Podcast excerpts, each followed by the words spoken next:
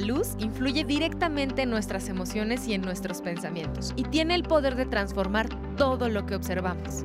Yo soy Alexia y hoy entre todos los voy a invitar a una agradable charla con el artista visual Víctor Zapatero, quien con más de 30 años de experiencia manipulando la luz es capaz de transformar espacios, historias y personajes. ¿Me acompañan a conocer a este artista de la luz? No le cambien, comenzamos.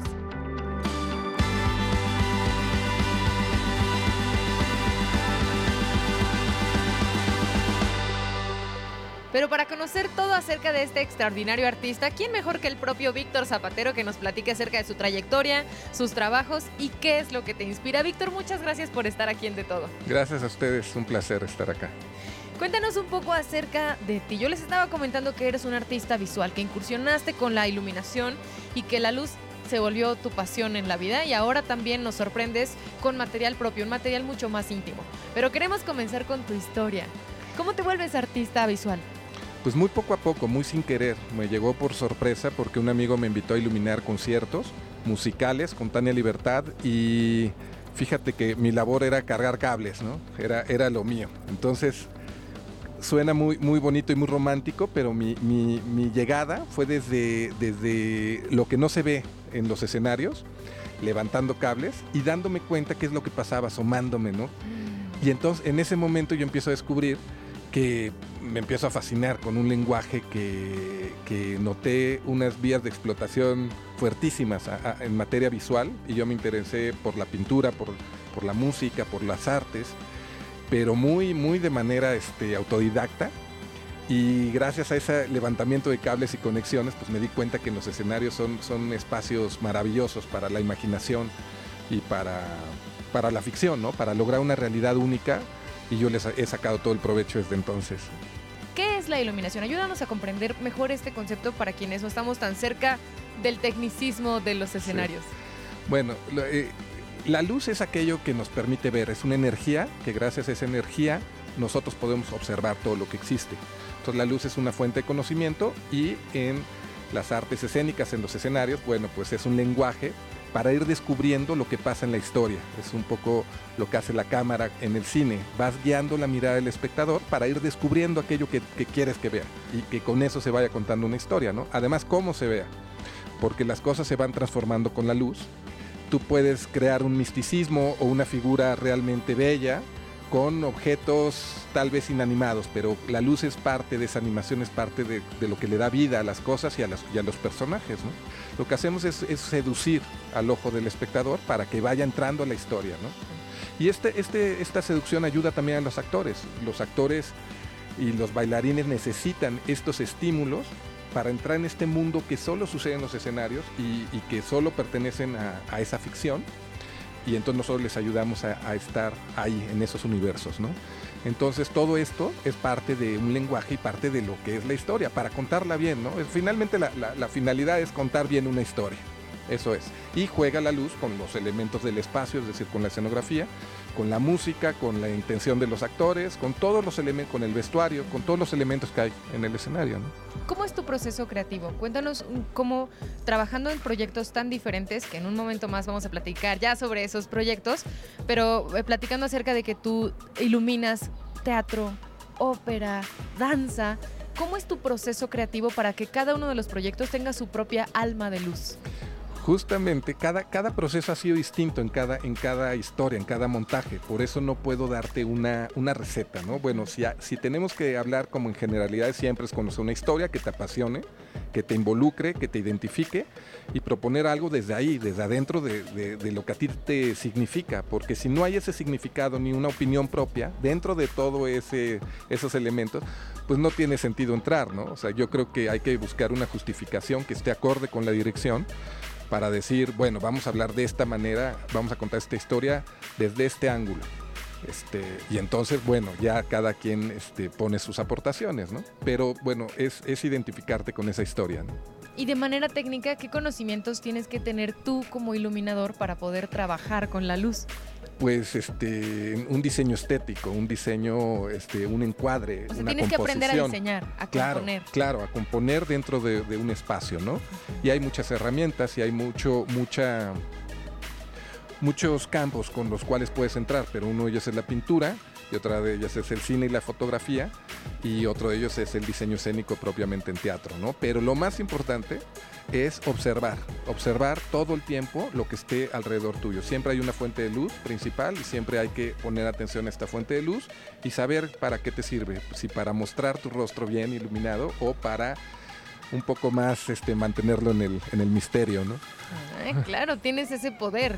Sí, siempre detrás de cámara, siempre detrás del escenario, ¿no? Porque el poder realmente quien lo manipula la luz son los intérpretes, ¿no? Un buen actor busca su luz, una buena cantante sabe en qué momento va a mirar hacia arriba y en qué momento no, ¿no? ¿Y cómo ha sido tu experiencia como iluminador al concentrarte en tu carrera? Has tenido una carrera multifacética, una carrera larga y además muy fructífera en diferentes proyectos, como ya lo mencionamos, pero que has ido evolucionando con ellos, ¿no? No eres no es el mismo Víctor Zapatero que ilumina ahora que el que iluminaba hace unos años. No, pues he tenido suerte porque eh, muy, muy sin querer, muy sin buscarlo, encontré gente muy talentosa, la cual me asombró, la cual me iluminó a formar parte de sus proyectos. Hablo desde una Tania Libertad hasta Santa Sabina con Rita Guerrero, que era una gran artista. Ese fue en la música, Caifanes, ¿no? Y luego en el mundo del teatro, pues el maestro Alejandro Luna, que, con el cual yo trabajé cuatro años, y pues me abrió las puertas al teatro y a la ópera con los mejores directores, ¿no? Y, bueno, pues de ahí ya este, no, no quiero este, mencionar a todo el mundo, pero han sido experiencias cada una muy fuertes que me han nutrido, ¿no? Y, si me he transformado, espero sea bien, es porque he tenido la suerte de colaborar con, con grandes producciones y grandes artistas. Vamos a un pequeño corte y regresamos para conocer más acerca del trabajo de Víctor Zapatero.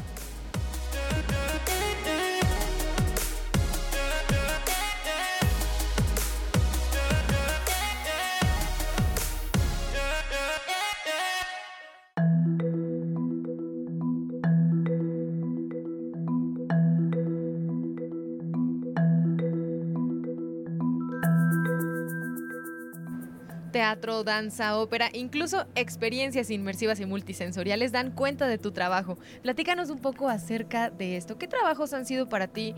No significativos, porque yo sé que todos son significativos, pero que recuerdes por alguna razón en especial. Pues mira, eh, me puedo acordar del Hombre de la Mancha que hicimos hace, hace unos 3, 4 años en el Teatro Insurgentes con dirección de Mauricio García Lozano.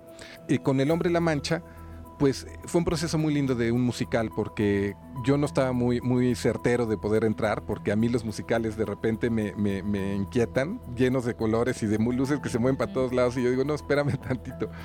Entonces el director me dice, no, Víctor, tú tranquilo, vamos a hacer un musical bien diseñado, sin, sin efectos especiales que salgan de la nada, sino más bien con, que la magia suceda en el escenario con los mismos objetos que están dentro de la cárcel donde estaba la historia de este, de este personaje y donde esos elementos como cuerdas y, escaleras y todo, este, sean los que, los que, con los que hacen toda la escenografía o todos los elementos que, él está imaginando, como el molino y estas cosas, ¿no? Y llegamos a la conclusión que la luz tendría que tener solo un tono y escogimos un tono sepia gracias a los grabados de la época, ¿no?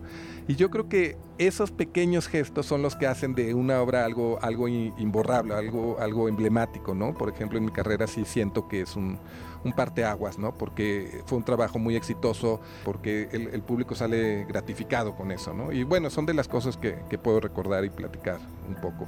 Oye, ¿y qué hay de, trabajos con más movimiento? Eso también es complicado, ¿no? Iluminar, por ejemplo, danza o iluminar coreografías que tienen movimientos tan distintos que la gente está todo el tiempo en el escenario. sí, una contraparte puede ser la coreografía de Damián Yalet que se llama Ónfalos. Ónfalos significa ombligo y, o centro, ¿no?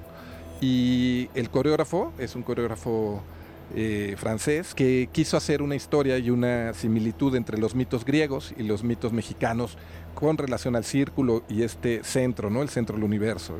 Lo que se formó todo esto es una gran plataforma circular que va girando y va envolviendo la luz a los bailarines, es decir, que la misma plataforma hace un eclipse donde se descubre y se, y se, y se esconden los personajes. Y eso en el escenario de Bellas Artes, por ejemplo, o, de teatros grandes que hemos estado en Europa, eh, pues crea una, una, sensación realmente poderosa y realmente atractiva, ¿no? Porque estos mundos tan especiales no los ves en cualquier en cualquier parte del mundo, ni en los escenarios. Entonces sí es algo muy impactante para los espectadores, ¿no? Son, son historias, esta en particular, que habla de otro planeta, habla de, de una experiencia cósmica. Y estas, estas historias ¿no? que salen fuera de este planeta son difíciles de llevar a cabo con un impacto tan fuerte como tuvo esta obra. ¿no? ¿Y cómo lo lograste? ¿Cómo trabajaste con una historia este cósmica que desde la escenografía y el concepto plantean un reto?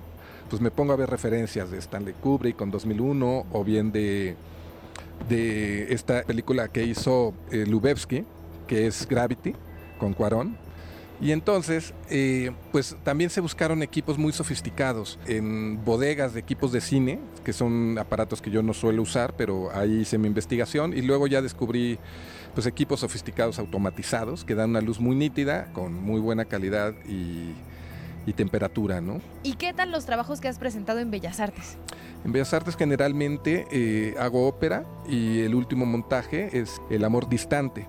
Es una ópera contemporánea y dirigió también Mauricio García Lozano y yo creo que es también una ópera emblemática porque de repente la ópera se vuelve algo tan del pasado que no nos identifica, bueno, siempre, siempre por eso son clásicos, nos ha identificado de alguna manera, pero de repente observa, digo, escuchar una ópera y vivir una ópera contemporánea nos acerca a otro tipo de instrumentos y otro tipo de sensación donde todo se vuelve una experiencia mucho más íntima, siento, y cercana al espectador contemporáneo, ¿no?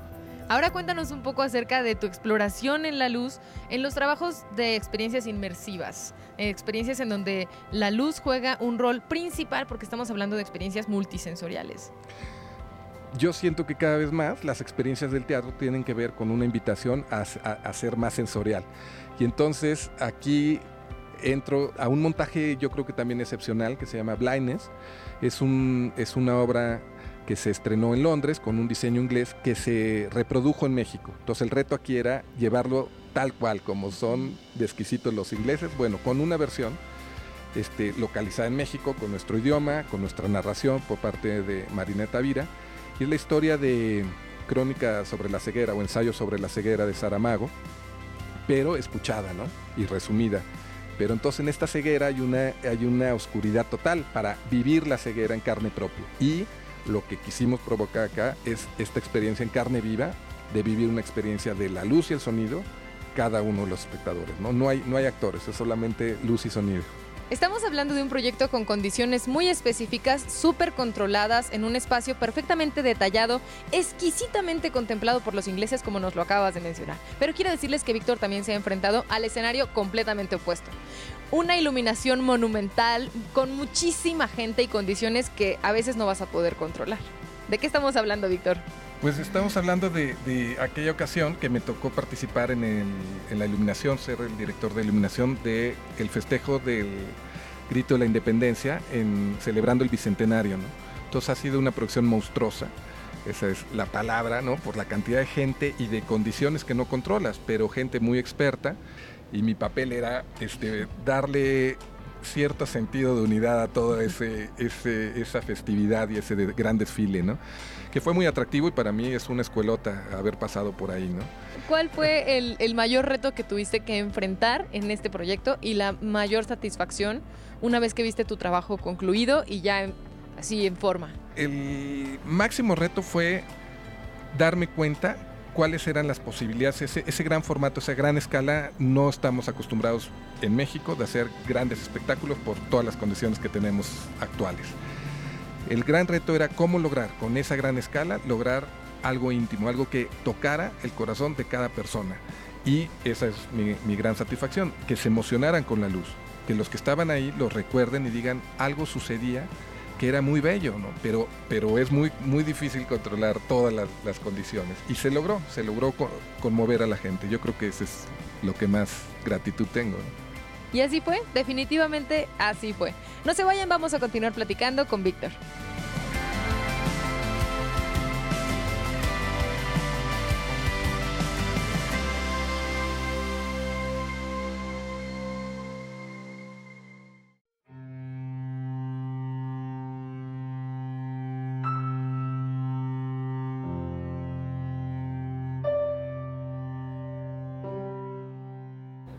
De trabajar en proyectos que tienen exigencias tan específicas y en donde digamos que el concepto principal pertenece al director o a la directora, Víctor se vuelve también el protagonista de su propio discurso, un discurso artístico mucho más personal y entrañable.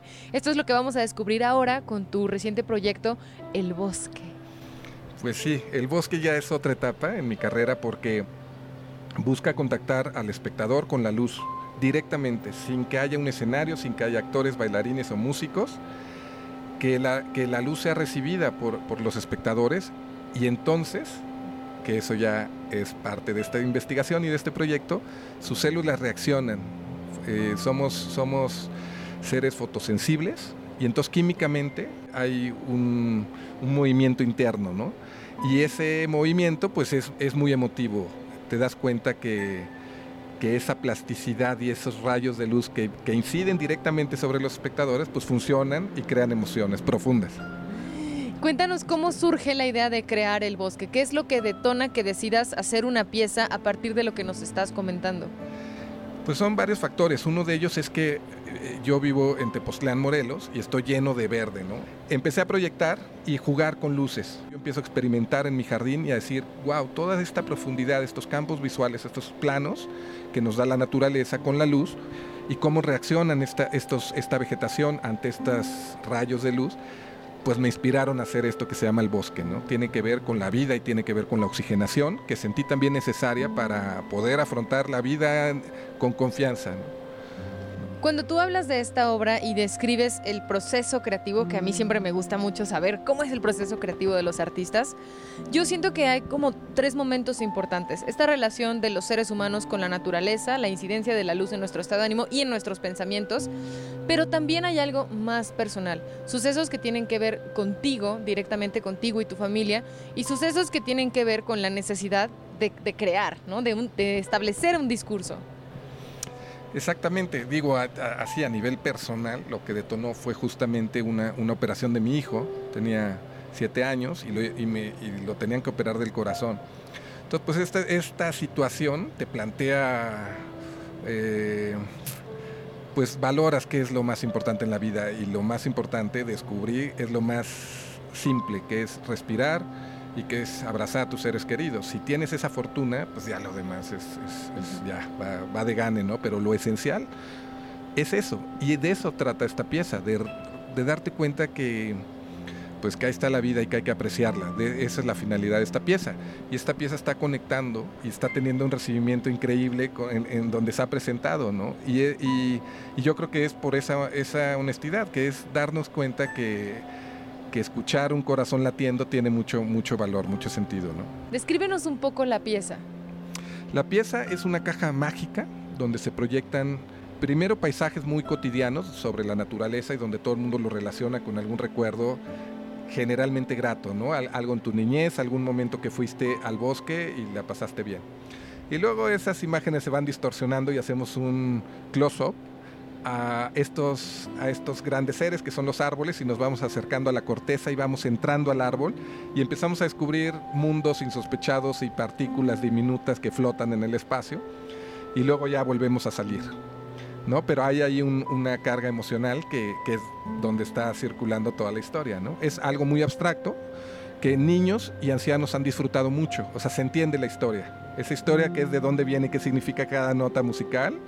Bueno, este, se entiende perfectamente a pesar de que la gente no tiene referencias de mi historia propia, ¿no? No, pero todos tenemos esas referencias emocionales, ¿no? Por sí. eso es tan honesta y conecta con todo mundo. Yo creo que es eso. Oye, ¿y qué hay de Aurum?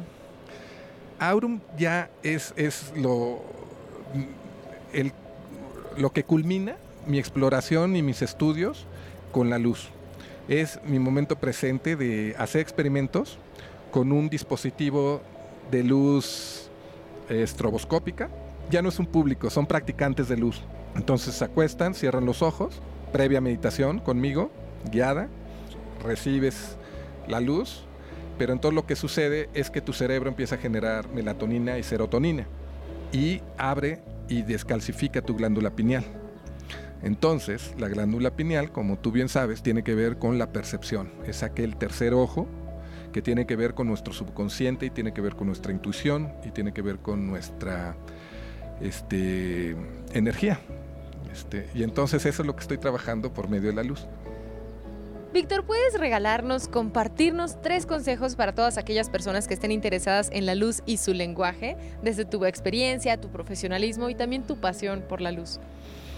Pues sí, digo, humildemente desde mi, perspectiva, creo que tiene que ver para a quien, quien se interese, eh, observar cuidadosamente en cada momento qué tiene alrededor, porque si no hay un estudio, vaya, una práctica constante de observación, pues no puedes eh, desarrollar. pues sí, desarrollar un, sentido visual, ¿no? Eh, ese sería el primero. El segundo, hay un campo ilimitado para trabajar la luz. Eh, las herramientas para mí más cercanas y más fáciles de entender es la fotografía, el video y, el, y la pintura ahí son, ya hablando de, maestros, pues ahí podemos encontrar una gama muy completa de maestros de todas las épocas que te van diciendo su modo de ver y de observar. Entonces tú ah, ya hay un registro, cuidado, el, cine actual pues es, una gran escuela de fotografía que además prendes la computadora y, encuentras lo que necesitas ver. Entonces, bueno, esas son eh, herramientas que, nos nutren, ¿no?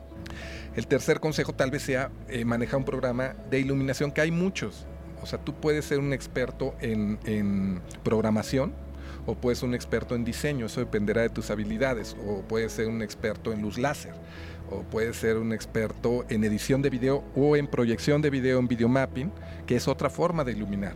Hay muchísimos campos, entonces selecciona cuál te gusta y gracias al cielo y a la modernidad, pues prendes tu computadora y te encontrarás algún, algún programa eh, que te lleve por buen camino, ¿no? Pero es depende de cada quien. Pero lo que sí sé es que las posibilidades son infinitas, ¿no? Depende de cada quien cómo, cómo, te, cómo te comprometes con cada una de tus habilidades para, para desarrollar un camino o no, ¿no? Muchísimas gracias, Víctor. Ha sido un placer platicar contigo y creo que después de ver este capítulo de, de todo, vamos a mirar cada objeto, cada escena, incluso de la vida cotidiana, pensando en la luz. Muchas pues gracias. Pues qué mejor que eso.